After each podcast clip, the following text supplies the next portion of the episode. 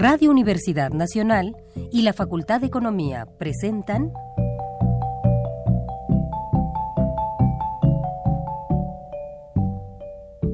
Los bienes terrenales.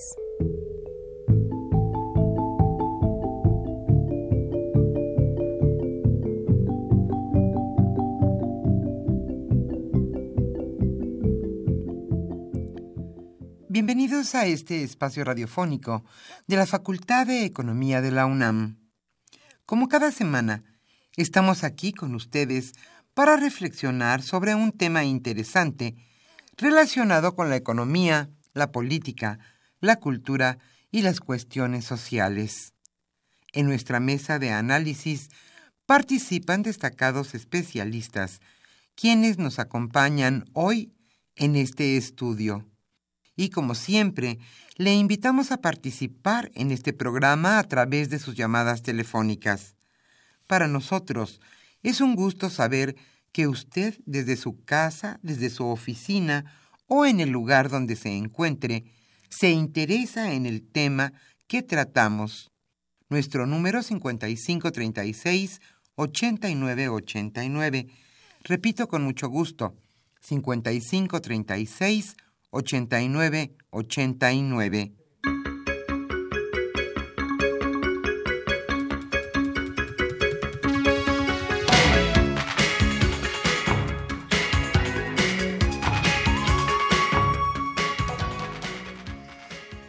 En esta fría mañana, aquí en la capital de la República, estamos con ustedes con mucho gusto en su programa Los bienes terrenales.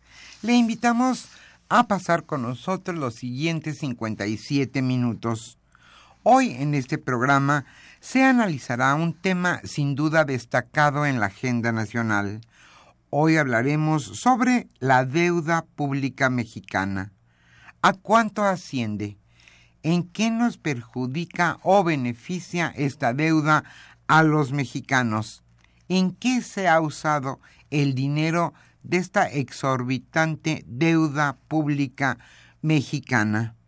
Hoy Carlos Javier Cabrera Adame charlará con José Vargas Mendoza y con Joaquín Humberto Vela González.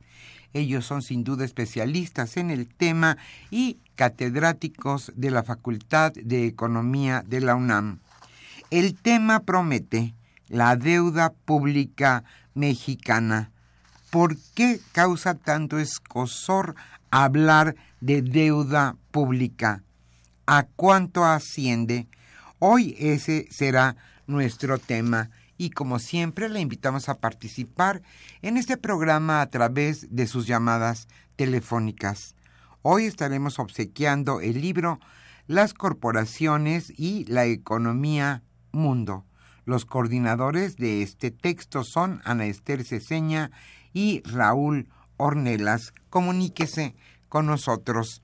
Para nosotros, como siempre, es un gusto que usted esté interesado en el tema que abordaremos y hoy que mejor que vamos a hablar sobre la deuda pública mexicana. Pero antes de iniciar nuestra mesa de análisis, le invitamos a escuchar la economía durante la semana.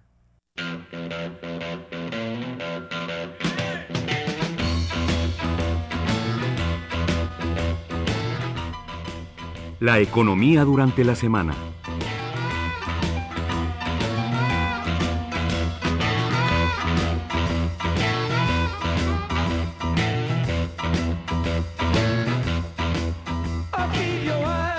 Señala el Banco Mundial que subirá el precio del petróleo y elevará el costo de los alimentos.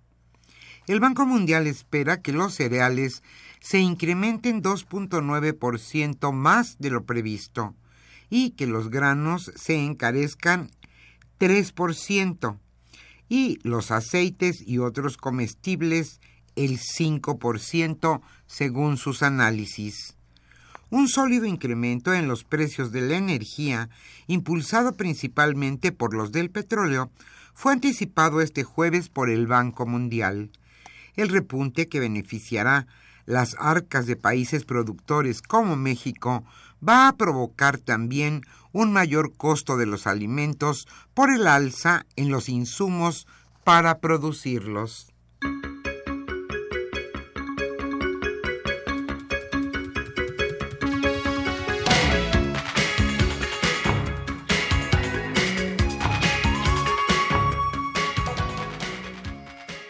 Por qué cree el Banco Mundial que aumentarán los precios del petróleo en 2017? Una de las razones, de las razones por las que el Banco Mundial elevó su previsión de incremento del precio del crudo el próximo año fue la decisión de los miembros de la Organización de Países Exportadores de Petróleo OPEP de comenzar a limitar la producción después de un largo periodo en que no hubo restricciones a la extracción. El Banco Mundial señaló que esperan un sólido crecimiento en los precios de la energía encabezados por los del petróleo el próximo año. Sin embargo, existe un considerable grado de incertidumbre alrededor de este pronóstico.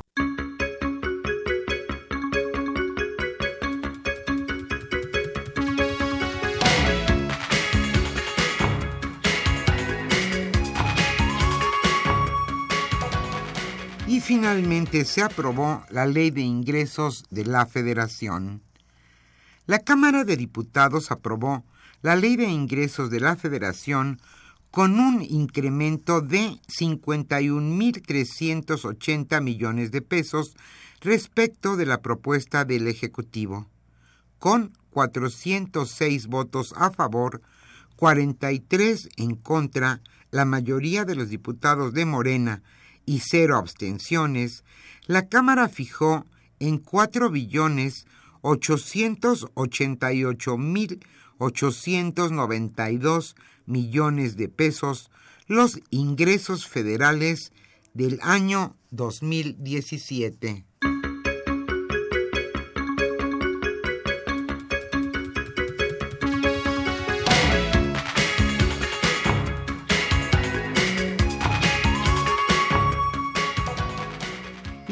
Traerá la miscelánea fiscal para el año próximo?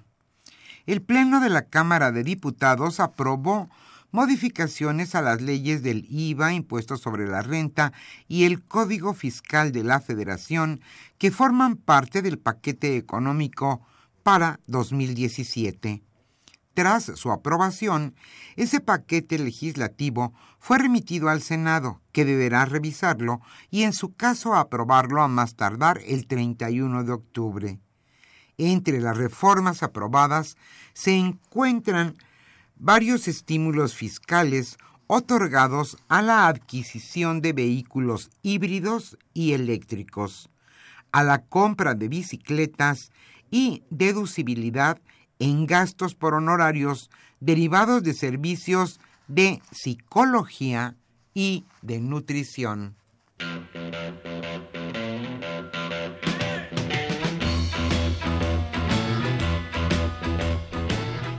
El tema de hoy...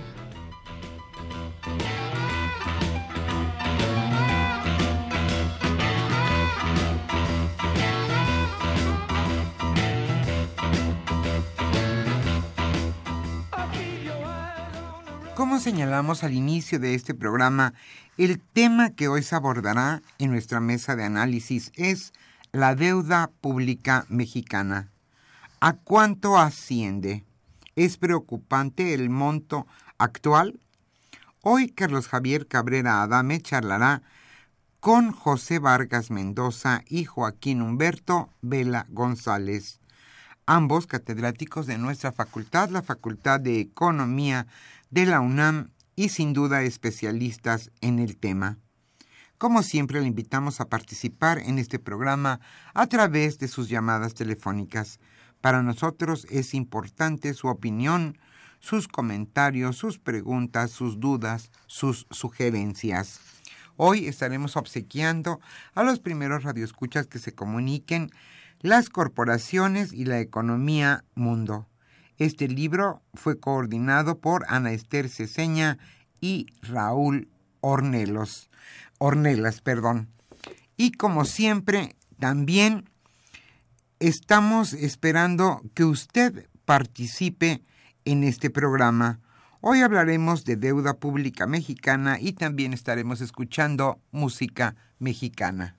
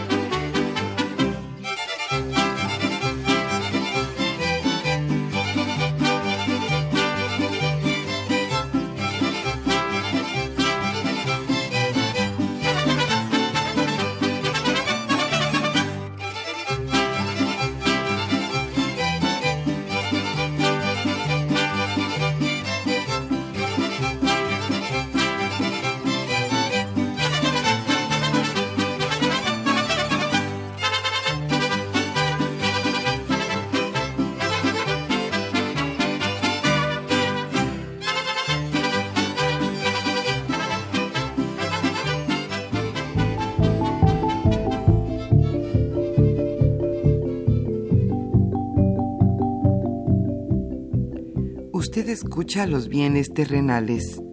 Nos interesa conocer su opinión. Le invitamos a comunicarse a este programa al teléfono 5536 89 89.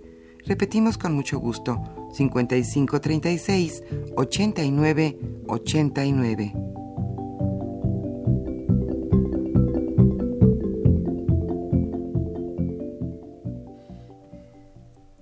Muy buenas tardes, estimados redescuchas de los bienes terrenales.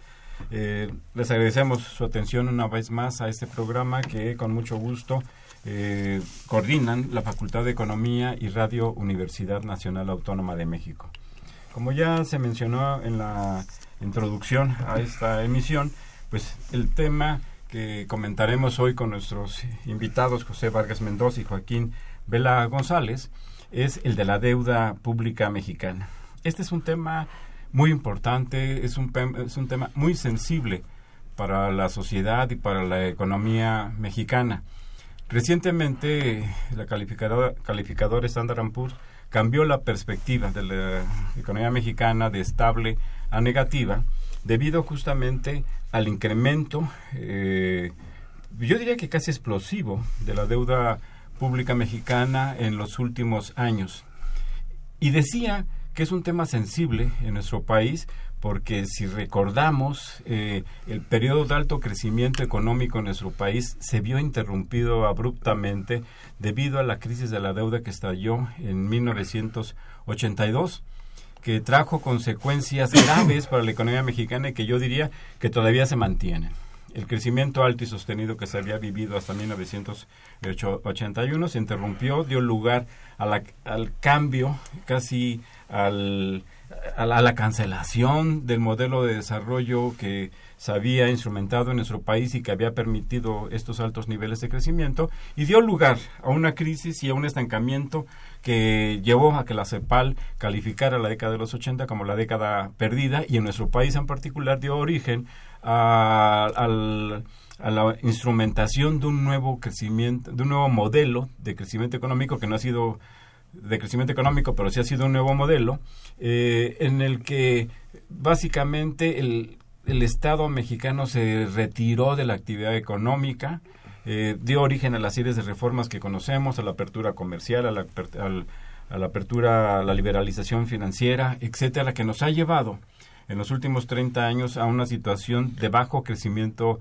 económico. Los más jóvenes, los millennials, como se les llama, quizá no tengan presente esta situación, pero sí es importante recordarla por los efectos eh, catastróficos que tuvo eh, eh, el, hecho de que la deuda saliera de, de, de, las manos, se le saliera de las manos, se saliera del control del gobierno, entre otras cosas, por el incremento eh, significativo de las tasas de interés internacionales que se dio en esos años. Hoy no parece ser el caso que haya este incremento de las tasas de interés en los mercados internacionales, pero sin embargo me parece que estamos en una situación de riesgo. Sí, pues muy, muy bienvenidos, José, eh, Joaquín. No sé si nos quisieran, quién quisiera hacer un panorama, presentar un panorama general sobre la situación de la deuda pública en nuestro país. Bueno, me gustaría, adelante. Me gustaría hacer una eh, introducción a, este, esta temática,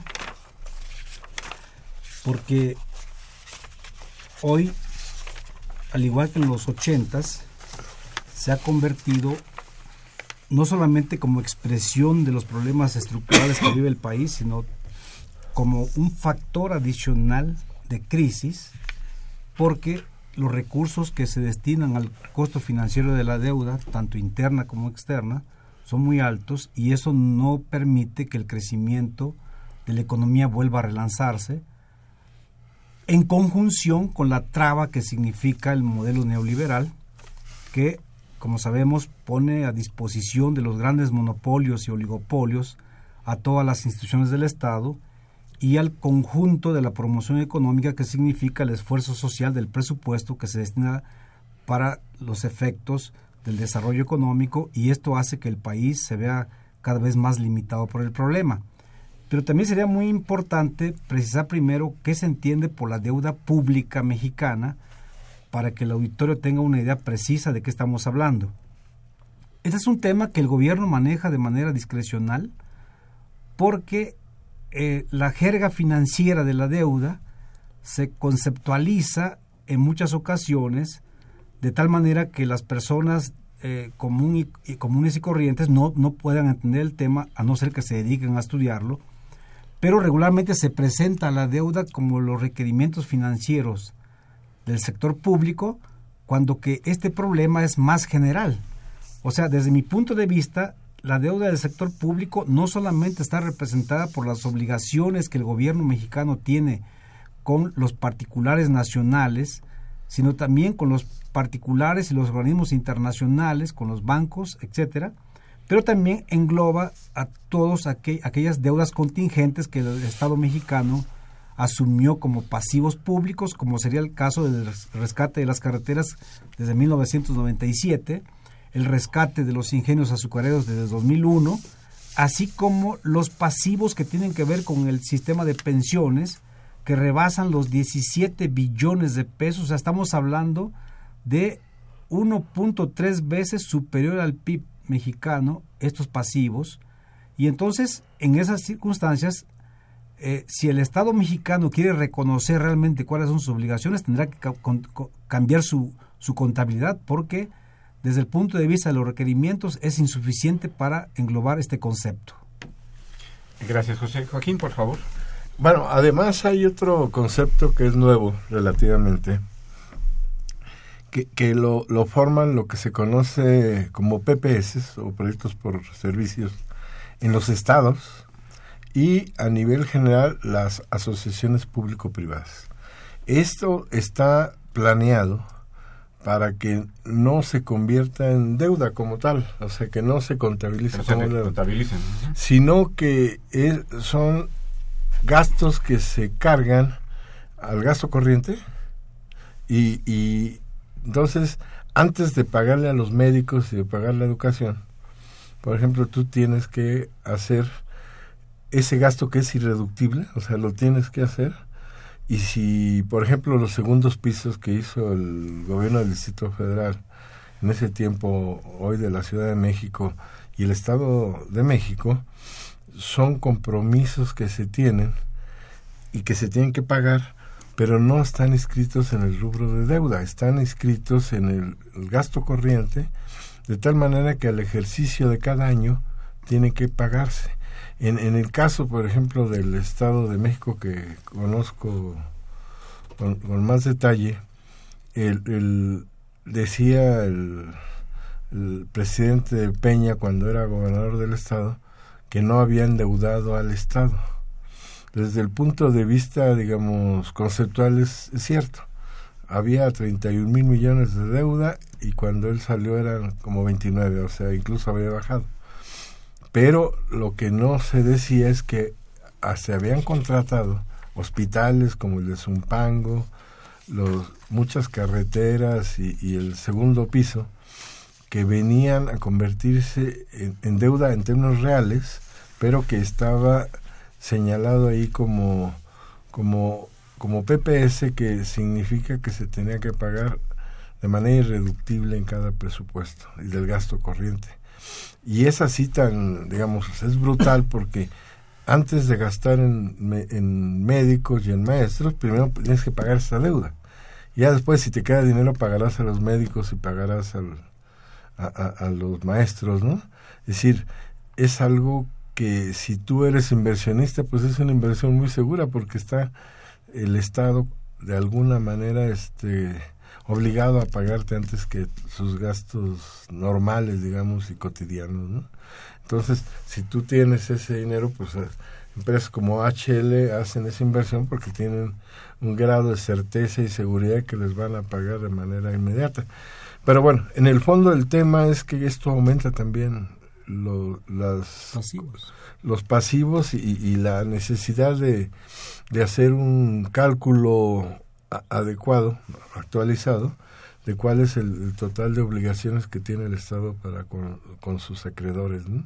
que son mucho más de lo que aparece solamente en, en las estadísticas oficiales. Y en relación a lo que comentas, Joaquín, pues este, si viéramos o si vemos la clasificación del gasto eh, en, su parte programable y su parte no programable, la parte programable, como su nombre lo dice, la que se programa, la que se puede ajustar, la que puede aumentar o puede disminuir. Y lo que estamos viendo en este caso en, eh, en, en, el proyecto de presupuesto de ingresos para el próximo año es que todo se está ajustando a la baja. Educación, salud, desarrollo social, etcétera. Y, el otro gran componente es el no programable. Y se llama no programable porque no se porque no se programa. Ahí entran los compromisos que tiene eh, el sector público mexicano para pagarlo y no están sujetos a, programación, están sujetos a obligación, a, una obligación y en consecuencia, pues por eso justamente se llama no programable. Eh, la deuda ah, pública ha crecido exageradamente, notablemente. Yo decía hace un momento casi explosivamente en los últimos años, eh, José. Que, tuvo como consecuencia pues lo que ya conocemos, que se haya cambiado la perspectiva de, la de, nuestro país de estable a negativa. Más o menos cómo está la situación eh, antes de responder a esta pregunta, yo quisiera agregar dos cosas más sobre estas conceptualizaciones que estamos hablando, porque el Estado mexicano cuenta con una ley general de deuda pública que muy pocos diputados conocen, de tal manera que cuando ellos aprueban el, digamos las obligaciones que propone el, el gobierno adquirir en el siguiente ejercicio fiscal, lo hace bajo el concepto de deuda directa neta. ¿Qué quiere decir esto? Que, por ejemplo, en el 2015, el, digamos, se tuvieron que pagar 30.395.7 millones por amortizaciones de la deuda externa. ¿De pesos o de dólares? No, de dólares. De dólares. De dólares. ¿Eso qué quiere decir? Que si, por ejemplo, el Estado mexicano dice que va a contratar 10 mil millones de dólares de deuda neta, entonces en los mercados internacionales tiene que contratar en realidad 40 mil millones, porque 30 mil millones es lo que tiene que pagar por amortizaciones. Entonces, por eso es que el concepto de, gasto neto total se llama neto porque no está incluyendo las obligaciones que tienen que ver con las amortizaciones que tiene que pagar el gobierno federal en el ejercicio fiscal correspondiente. Esto es muy importante que se conozca por la opinión pública porque inclusive los diputados a veces preguntan que por qué razón el gobierno se está endeudando de más si lo que el, el, Congreso autorizó son 10 mil millones de dólares. Cuanto que el gobierno está contratando más de 40 mil millones de dólares. Entonces, tiene que ver con esta ley.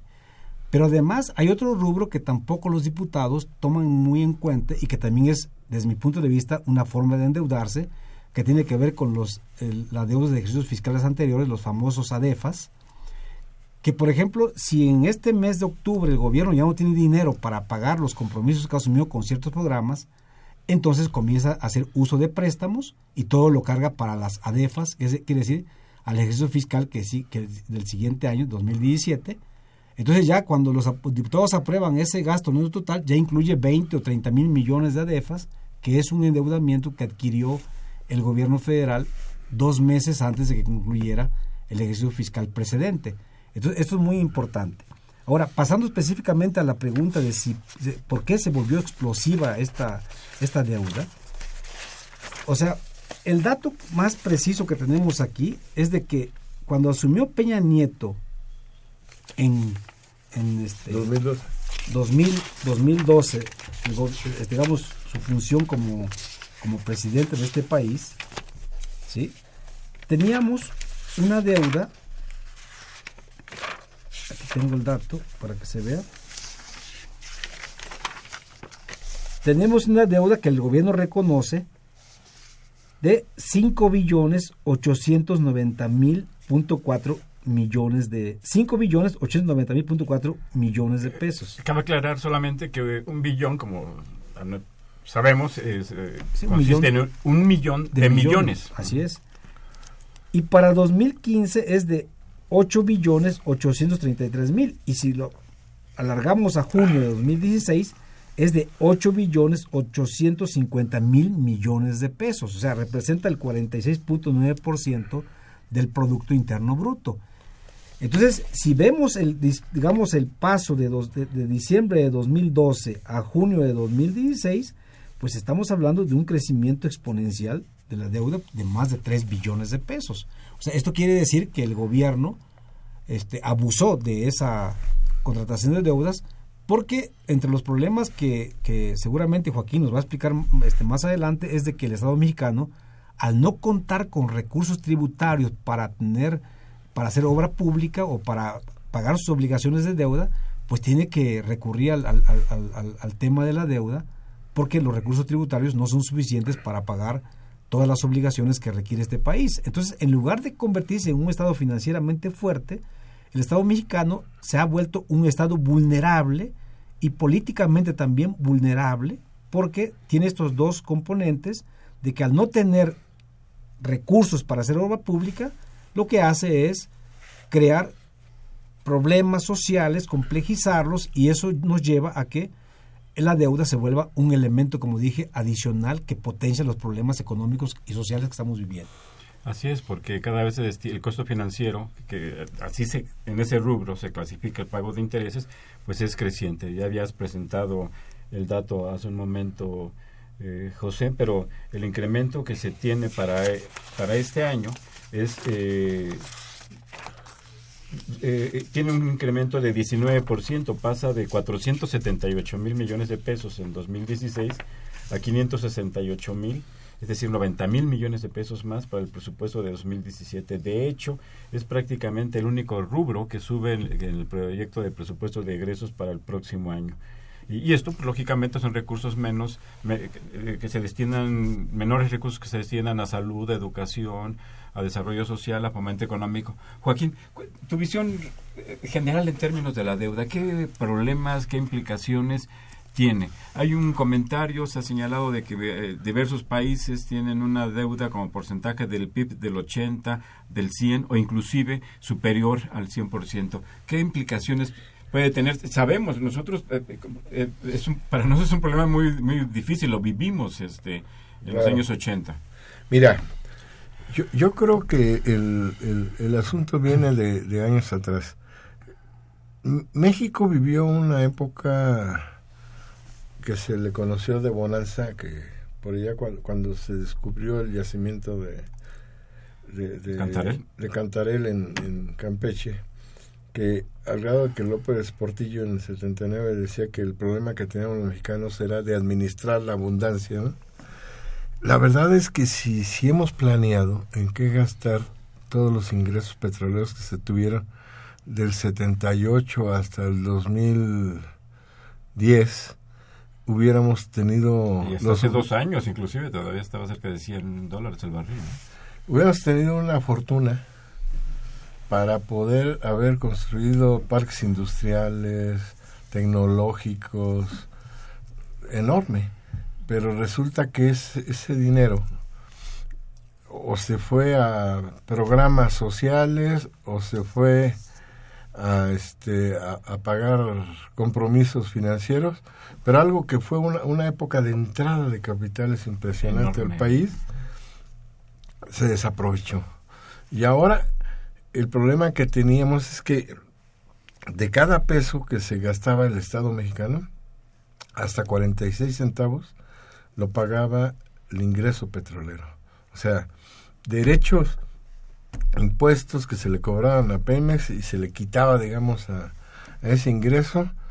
Y bueno, pues toda la época de bonanza de creación de plazas de la burocracia dorada, porque en Pemex había el, en la época de los gobiernos panistas incluso, que ellos hablaban de adelgazar el aparato estatal, ellos por cada gerencia que había en Pemex este, se crearon, denunció una vez la Bastida, Francisco La Bastida, que eran como 39 por cada, por cada gerencia, los niveles de salario. O sea, entre gasto en, programas sociales y, y, en gasto de la burocracia se desperdició de manera terrible. Y entonces eso llevó a decir, si estamos dependiendo, porque no tenemos una estructura fiscal que nos garantice que el gasto esté asegurado, entonces lo estamos salvando tomando del ingreso petrolero. Alguien alguna vez preguntó, ¿y cuando se acabe el petróleo qué van a hacer los mexicanos? Y, bueno, contestaron, pues van a tener que empezar a volver a aprender a, a producir. Es decir, yo creo que estamos en esa época precisamente porque con la caída brutal de los precios del petróleo, ya no podemos tomar, ya no podemos decir que cada peso que gasta el Estado 40 centavos o 50 son del petróleo. Ya aproximadamente nada más son 20 centavos. O sea, a la mitad se fue. Y está bajando. Así es. Y entonces tenemos lo que se, digamos, para identificarlo, tenemos un gran hoyo financiero. ¿Cómo se va a resolver esto? Bueno, lo primero que hizo Hacienda fue cortar 240 mil millones, este, de recorte y allí vamos, va parejo el recorte, le están quitando áreas estratégicas como salud o programas sociales y, y entonces... infraestructura, al mismo Pemex. Estamos viviendo una época terrible, pero es producto de que ese hoyo financiero hay, de alguna manera hay, hay que cubrirlo. Y si sigue bajando, como tú decías, vamos a tener cada vez mayor cantidad de, recorte, de recortes en áreas sustanciales. Yo creo que desde aquel tiempo cuando se definió gastar lo que era la renta petrolera en ese tipo de cosas, no se planeó incluso perfectamente, primero, cómo resolver los problemas de carácter estructural, los verdaderamente estructurales, no las reformas que hicieron, ¿no? O sea, dentro del llamado Pacto por México. Debería de haberse una reforma fiscal verdadera que garantizara ingresos y revisar cómo efectivamente íbamos a estar garantizando que el Estado pudiera tener los recursos para poder mantenerse. Hoy estamos en un extremo de vulnerabilidad, como decía el profesor Vargas, porque estamos viendo cada año a ver de dónde sacamos para tapar los hoyos. Es decir, estamos en una política de tapar hoyos en lugar de estar planeando para futuro qué es lo que vamos a hacer. Yo creo que como dice algún profesor de la facultad, estamos este, caminando hacia ningún lugar, ¿no? O sea, yo no veo que exista una clara definición de, de qué queremos hacer. Más bien estamos a la defensiva tratando de dar salidas este, momentáneas. Eso está haciendo el actual secretario de Hacienda y el que se fue también. Pero para resolver lo del año que entra. Es decir, el día de ayer que se aprobó la ley de ingresos, la actitud con los diputados era que aprueben, o sea, que aprueben lo que les están proponiendo sin mucha reflexión, porque si realmente lo piensas, vas a encontrar que a veces en muchas de las políticas no hay lógica, ¿no? Debería tenerse una visión de dónde y para dónde caminamos y creo que no la hay. Yo aquí en este punto, Joaquín, sí yo tengo una pequeña discrepancia contigo respecto al gasto social. Hay una enorme incógnita eh, que se ha documentado por lo demás en, diferentes estudios acerca de cuál fue el destino de esa gran cantidad de recursos que generó el petróleo desde hace años. Y todavía, eh, en, hace dos años, en 2014, todavía el barril estaba cerca Así de los es. 100 dólares, lo que significaba ingresos muy importantes para el sector público.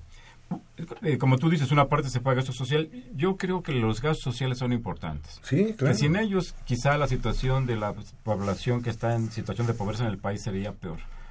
Eh, quizás se podría comentar, ver qué otros eh, destinos podría haber tenido ese gasto, pero eso, pero ahí no se destinó todo.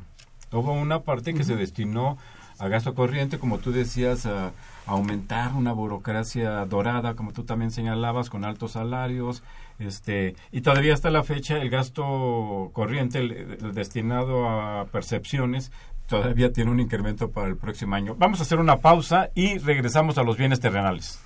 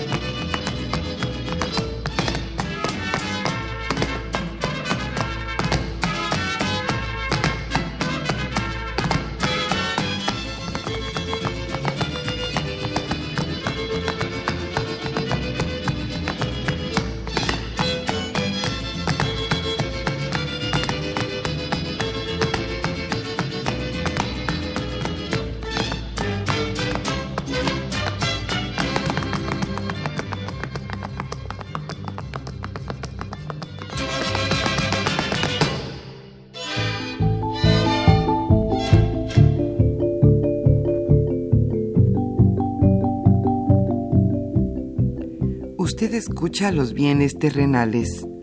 Nos interesa conocer su opinión. Le invitamos a comunicarse a este programa al teléfono 5536 89 89. Repetimos con mucho gusto, 5536 89 89. Eh, estamos en los bienes terrenales. Eh, se encuentran con nosotros los profesores José Vargas eh, Mendoza y Joaquín Vela González para comentar un tema de, mucha actualidad y sobre todo de mucha importancia para la economía y para la sociedad mexicana.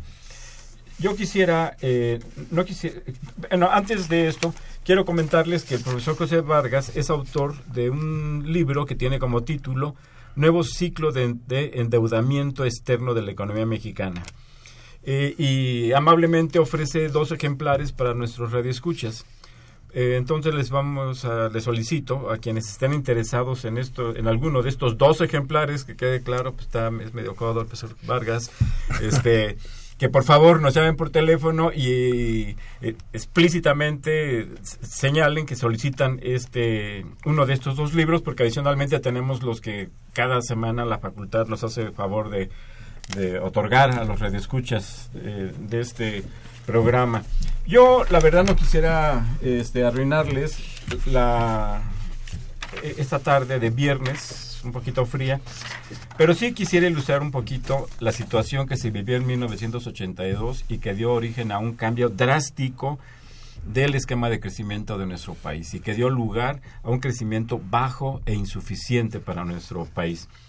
En 1982, año en que estalló la crisis de la deuda y que dio origen a todo lo que ya mencioné, la deuda total de nuestro país era de 49% del Producto Interno Bruto. La del sector público representaba el 31% del Producto Interno Bruto. En 1986, cuando la deuda alcanzó su mayor porcentaje en esa deuda, en ese, en ese momento, en ese periodo de crisis, la deuda total del sector público fue de 76% del Producto Interno Bruto. La pública, en ese año, fue de 57%.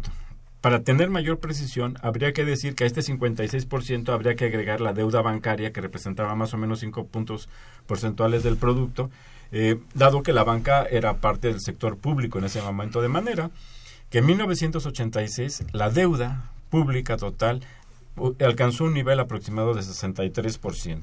Como ya se ha comentado en esta mesa y simplemente voy a subrayar algunos datos que ya mencionó el profesor José Vargas, en este momento, a junio de 2016, que es el dato más reciente, publicado en los informes sobre la situación económica, las finanzas públicas y la deuda pública, que la Secretaría de Hacienda y Crédito Público entrega a la Cámara de Diputados, la deuda del sector público, la deuda neta del sector público, es del, representa el 46.2% del Producto Interno Bruto. Llama la atención el hecho de que esta deuda aumentó de diciembre de 2014 a diciembre de 2015, en solamente un año, 4.6 puntos perdón, del Producto Interno Bruto. Visto en valores, no los quiero abrumar con cifras, pero eh, ni modo, pues la deuda se expresa eh, con números, no hay de otra. De diciembre de, de 2014, es decir, de enero de 2015 a junio de 2016, en tan solo 18 meses, la deuda del sector público incrementó en 1.78 billones de pesos, es decir, 1.78 millones de millones de pesos. Si lo pusiéramos en meses, esto significaría que la deuda pública crece en nuestro país, ha crecido en nuestro país en los últimos 18 meses en prácticamente 100 mil millones de pesos cada mes. ¿Cuál es el problema? El problema está en que este gran eh, incremento en, la deuda de nuestro país no se ha traducido en mejor infraestructura, no se, ha no se ha traducido en mayores servicios para la población, en mayores hospitales, en mayores escuelas. La competitividad del país no ha aumentado a pesar de que eh, la deuda ha crecido de esta manera. Y como quiera que sea, aunque los ingresos petroleros han disminuido, también cuentan. Eh, hay, hay, un monto que, que, que, está ahí ¿Qué ha pasado con todo este, con todos estos recursos? ¿En qué se está gastando? Hay, claramente hay una ineficiencia en el manejo de los recursos en nuestro país y nos puede colocar en una situación de riesgo. Les decía que no los quiero alarmar. Eh, la situación de los años 80 era distinta a, la actual, eh, pero nos estamos acercando a los niveles de deuda como porcentaje del Producto Interno Bruto que había en esos durante esos años. Eh, José, ¿quieres retomar el tema? Sí, gracias.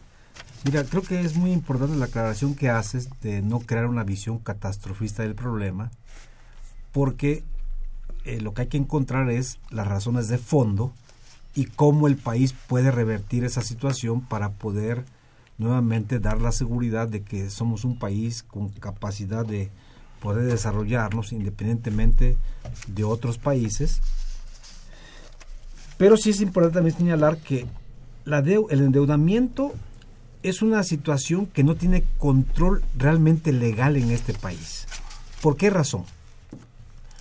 Porque lo que se contrata va a una bolsa general, es decir, a la tesorería de la federación, pero no se sabe cuál es el uso que se le da realmente, porque no hay una forma de fiscalizar esos recursos, y tampoco se sabe realmente en qué se usa para financiar obra pública. Lo que sí sabemos, por datos de periodistas calificados y por hechos reales que suceden en este país, es de que los funcionarios públicos han hecho de la corrupción, haciendo uso de los recursos públicos, una manera de enriquecerse.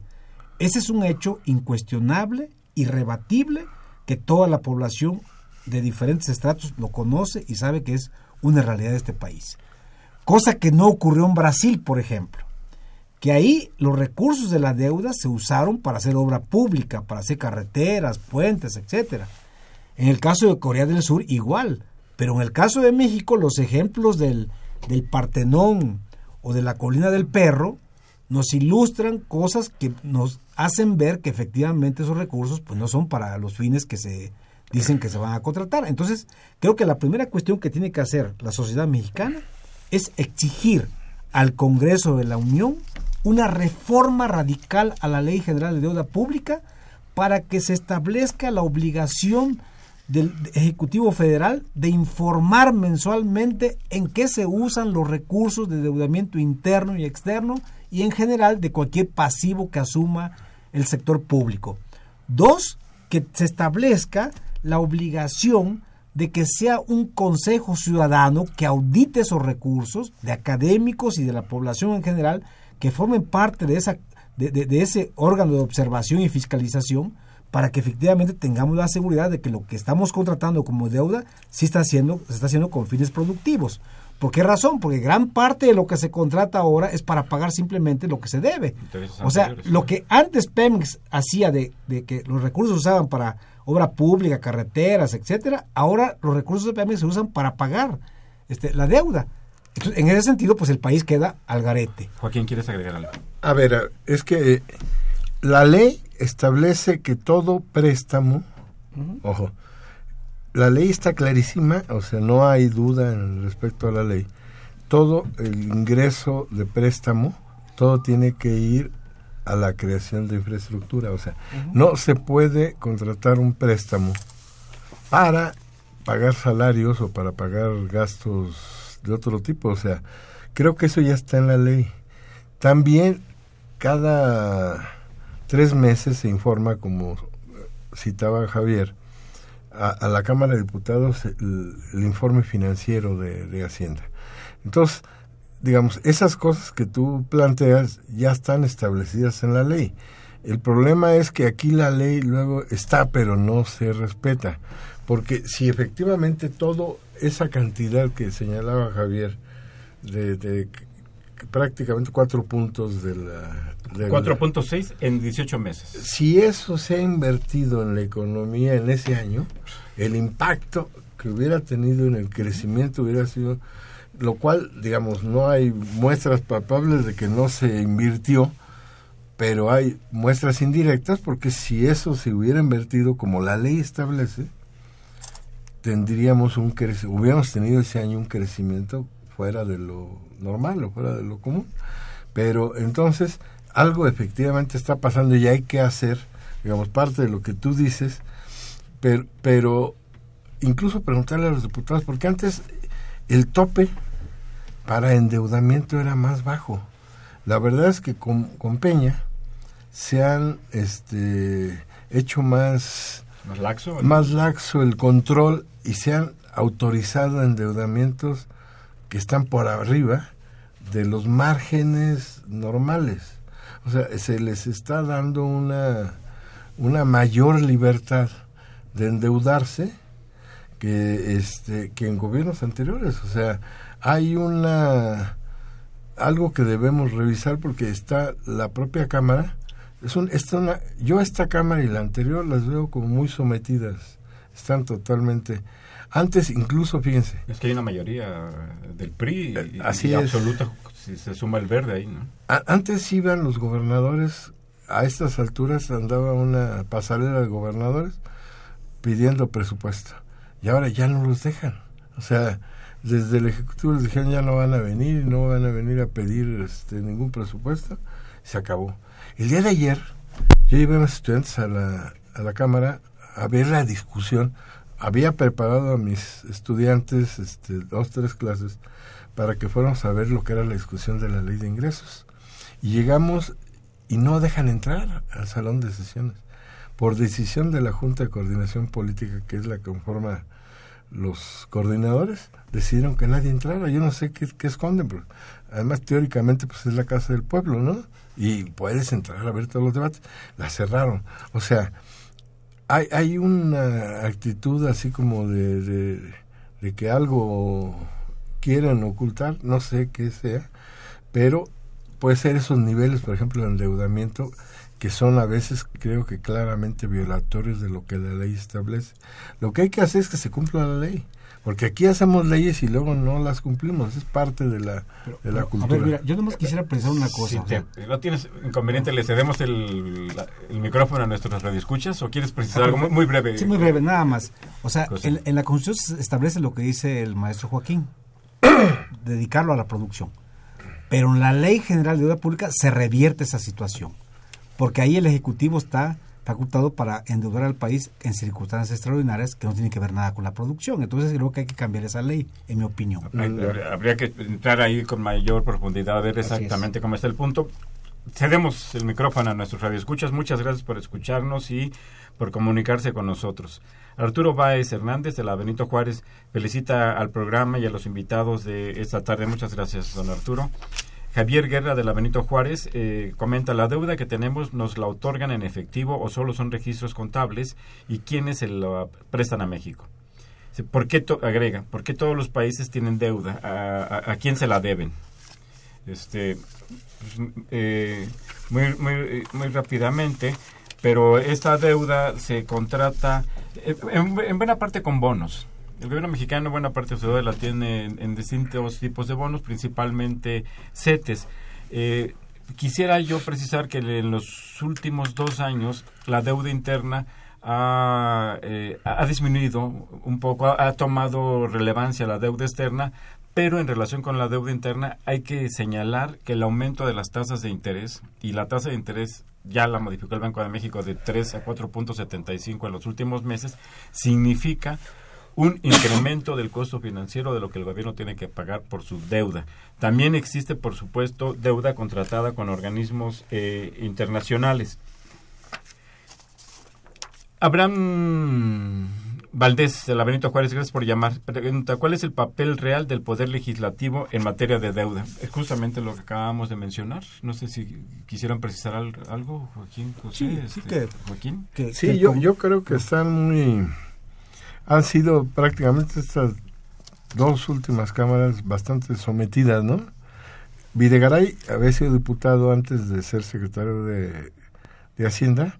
Él, él, era el presidente de la, de la Comisión de Presupuesto en la Cámara Federal y a partir de ahí, de lo que él vio, normó, digamos, muchas de las cosas y, impidió y reguló y, ya no hay una expresión muy clara de los diputados. Casi prácticamente ya te mandan los dictámenes hechos, este, y, ya ellos nada más le quitan algo. pero antes ni siquiera te permitían cambiar una coma. En el viejo PRI. Ahora puedes cambiar una coma, pero en esencia, la esencia no, no la puedes cambiar. Y si eres de oposición, pues ni todos juntos puedes ganarle al, a la, maquinaria. que te aplasta ahí y te dejan el derecho de pataleo, pero terminas perdiendo todas las votaciones. ¿no? Don Jesús Ríos, le enviamos un cordial saludo. Eh, él nos habla de la delegación Miguel Hidalgo. Dice, dentro de las obligaciones del Estado, ¿en qué apartados incluye para 2017 las que corresponden a los pidiregas? Ya. los pidiregas eh, fue un, digamos, recurso que sirvió para financiar la obra de Pemex y la CFE de 1997 hasta 2008 para el caso de Pemex y solamente continúa hasta la fecha para la CFE. O sea, cuando el Congreso de la Unión prohibió seguir endeudando a Pemex por los vías de los pidiregas, Pemex tenía una deuda de pidiregas de más de 72 mil millones de dólares y la CFE en ese momento tenía más de 10 mil millones de dólares por pidiregas. Actualmente su deuda debe estar arriba de los 18 mil millones de dólares en pidiregas y es la única, eh, este, eh, digamos, este, eh, empresa productiva del Estado que sigue continuando con ese esquema de financiamiento de que los extranjeros hacen obra pública para construir torres o la instalación de cableado, etcétera, y lo que hace la CFE es pagarles a esos constructores endeudando a la, a la compañía. gracias a, a, don Eduardo Buchan, lo tengo aquí, eh, anda moviéndose por esta ciudad y comenta, ¿la deuda pública se ha incrementado en la Ciudad de México? Sí. Sí ha tenido un incremento. Sí, Joaquín. Mira, nada más rápidamente, No, no solamente, en, todos los estados hay una crisis fiscal, digamos, que eh, las deudas de todos los estados han crecido vertiginosamente y ese es un problema que va a estallar más temprano que tarde. Hay un problema en el caso del Distrito Federal, los recursos propios eran mayores que lo que llegaban de participaciones en ingresos federales y ahora ya nomás representan, representan más del 50%. De lo que gastaba la Ciudad de México eran recursos propios y de lo que recibía de la Federación era, era menos de la mitad. Hoy solamente de recursos propios tiene el 33%. Y, y lo demás es lo que recibe de la Federación, lo cual hace que se califique muy mal el ejercicio gubernamental del DF, ¿no? Este, nos quedan unos cuantos minutos, vamos a acelerar y tratar de ser más ser breves. Julio Hernández de Ciudad Nezahualcóyotl, gracias por llamar. Dice, lo que se paga de la deuda es solo intereses y no se destina nada al pago del capital. Se paga algo, se paga algo de intereses y, se, van amortizando. José Guadalupe Medina, también de Ciudad Nezahualcóyotl, dice, ¿a cuántos años se calcula que será pagada la deuda pública y cómo pudiera pagarse anticipadamente? Y está muy complicado, don José Guadalupe este, porque estaba creciendo, lo que estamos, entonces, el, punto es que no deje de, que deje de crecer y sobre todo que la economía crezca, que, genere más recursos y de ese modo pueda hacer frente a sus compromisos financieros. José, Josefina Cruz, recibo un cordial saludo, habla de Whisky Lucan. Dice, la deuda pública es todo lo que gasta el gobierno. Si es así, nos afecta mucho. No, no es todo, por supuesto. Es una parte. Es, efectivamente, es una parte, doña Josefina. Lucía Melgarejo de Ciudad Neza también. Sé qué porcentaje de la deuda es eh, interna y qué porcentaje externa. Y felicita también a los participantes de esta tarde. Como ya les mencionaba, más eh, en los últimos dos años el 30% es externa y el 70%, perdón, para 2016 el dato preciso, 38% es externa y 62% es interna eso se ha ido modificando. Ante, anteriormente el porcentaje de deuda interna era mayor que el externo. Hoy eso se está modificando con los datos que ya mencioné. Rocío Valdés, de Tlalpan, gracias por llamar. Dice, es bueno que esos temas se expliquen con claridad, ya que el común de las personas eh, no los manejamos y son muy importantes. Muchas gracias por su comentario y sobre todo tenemos un compromiso por tratar de ser cada vez más claros porque de repente se nos olvida y utilizamos la jerga medio que no se entiende mucho de los economistas. Rodolfo, Rodolfo Salgado de Coacalcao, gracias por llamar. ¿Para qué se invierte en obra pública si tenemos necesidades más inmediatas? Empleo, salud, educación. Y a la vez esta obra pública se cobra a los ciudadanos. No son gratuitos los servicios, entonces no debería de haber, no debería de haber dicha deuda. Este, pues es, es, interesante y complejo su comentario, don Rodolfo. Este, se necesita obra pública para crear empleos ya a partir de los empleos ya tendrás ingresos y todo lo demás. Este, ¿Eh? Teresa Gómez Rebollar de la Benito Juárez, gracias por llamar, dice, en este sexenio, ¿cuánto se ha incrementado la deuda pública? Eh, añado que ese dinero no lo hemos visto los mexicanos. Hay corrupción, inseguridad y cero obras. Bueno, sí hay obras, algunas que crean incomodidades y dicen que, beneficios permanentes. Todo lo concesionan a sus amigos. El, ¿Cuántos teníamos el, dato, este José? Sí. Eh, en lo que va del sexenio, ¿en cuánto se ha incrementado? Sí, ya, lo, eh, lo presentamos los pasivos. Sí, dijiste que 37%, el gobierno reconoce que es más de 40%. Sí, sí, este, sí, sí doña eh, Teresa. De, 5 billones a, 8, ¿no? A 8 billones. solamente, sí, en, aproximadamente 5 billones de pesos, lo que significa 20 puntos porcentuales del Producto Interno Bruto. Adolfo López, gracias por llamar, y si los ponentes hablan como políticos, diputados o senadores. Bueno, pues hay algo, algo aquí. Nuestro Vela ha sido diputado. Solamente dice que se entienden entre ellos. ¿Por qué estamos en esta situación de deuda pública? Sean concretos. ¿Qué hacen con el dinero? ¿En qué, en qué se lo gastan? Gracias por su comentario, don Adolfo. Lo tomaremos en cuenta, pero desgraciadamente en este momento se nos ha agotado el tiempo. Eh, muchas gracias a, al doctor José Vargas Mendoza, al maestro Joaquín Humberto Vela González por haber estado aquí. A ustedes muchas gracias por escucharnos, por llamarnos eh, también. Eh, les recordamos que Los Bienes Terrenales es un programa de la Facultad de Economía y de la de Radio Universidad Nacional Autónoma de México. Los esperamos el próximo viernes a una emisión más. Buenas tardes.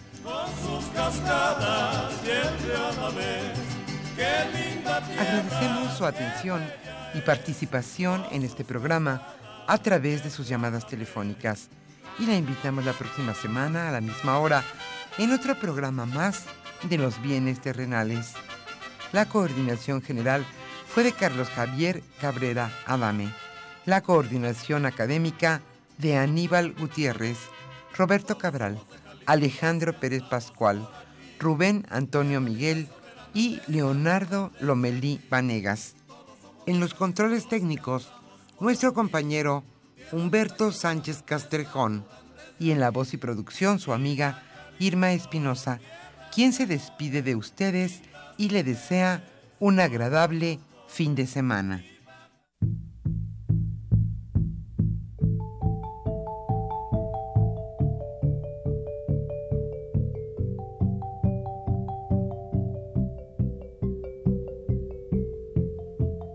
Radio Universidad Nacional y la Facultad de Economía presentaron Los bienes terrenales